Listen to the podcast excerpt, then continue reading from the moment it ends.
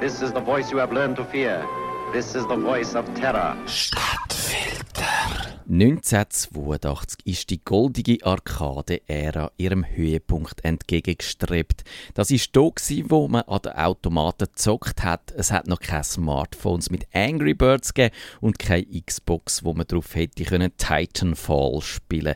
Die Ära ist um 1979 losgegangen. Da sind die Kästen mit Bildschirm und Steuerknüppel auftaucht. Man hat das 50 eingeladen und Space Invaders gespielt oder Pac-Man oder Donkey Kong.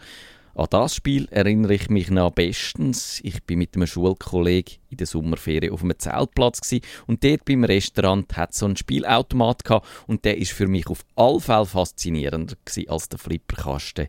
In diesen Videogames ist ja einfach alles möglich gewesen.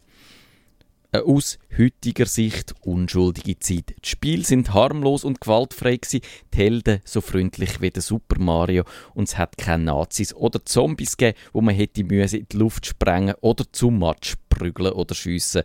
Allerdings so ganz harmlos auch wieder nicht. Zu Portland im US-Bundesstaat Oregon ist 1982 ein seltsames Spiel auftaucht.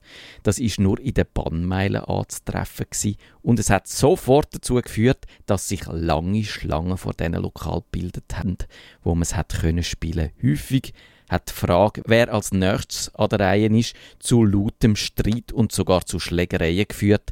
Mit denen die es gespielt haben, sind bald darüber aber seltsame Sachen passiert.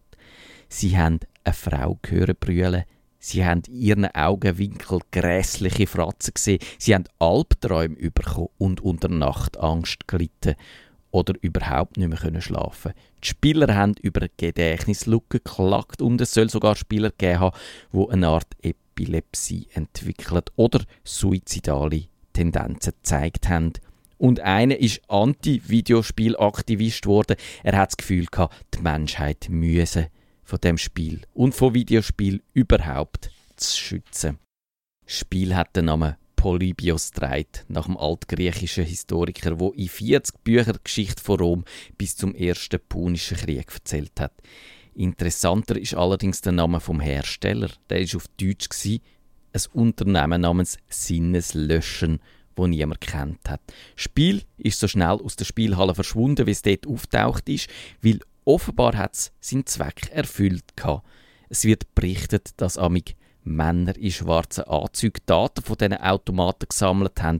Die Men in Black haben offenbar Auswertungen über die psychoaktiven Effekte von dem Spiel vorgenommen.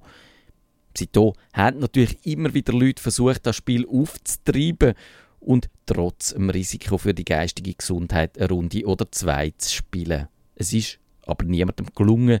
Es gibt im Internet zwar eine Webseite, wo man es abladen kann, aber das ist offensichtlich die Kreation von ein paar Spaßvögeln. Bleibt die Frage, hat es das gefährliche Spiel jemals gegeben oder ist es nur eine Großstadtlegende?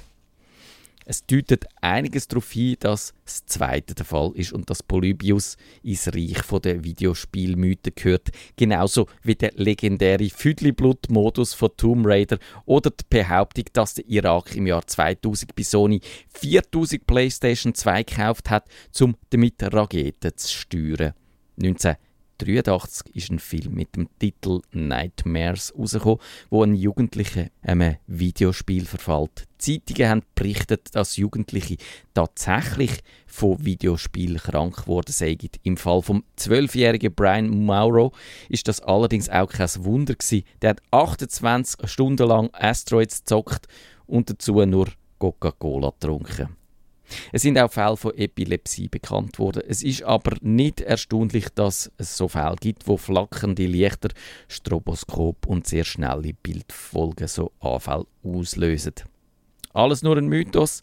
Ja, wenn da nicht der Stephen Roach im Interview 2007 behauptet hätte, er hätte Polybius entwickelt. Er hat behauptet, es sei von Star Wars inspiriert gewesen, er hat aber keinen Beweis geliefert. Und dann gibt es auch die, die America's Army ins Feld führen. Das ist ein Propagandaspiel von der US-Armee. Da spielt man einen Soldat, der für die Infanterie kämpft und muss ein gegnerisches Waffenlager erobern oder dann Terroristen ausschalten. Und wer mit Steuergeldern auf diese Art und Weise Nachwuchs rekrutiert, so die für Verschwörungstheoretiker zwingende Logik, der macht natürlich auch heimliche Psychotests mit ahnungslosen Jugendlichen.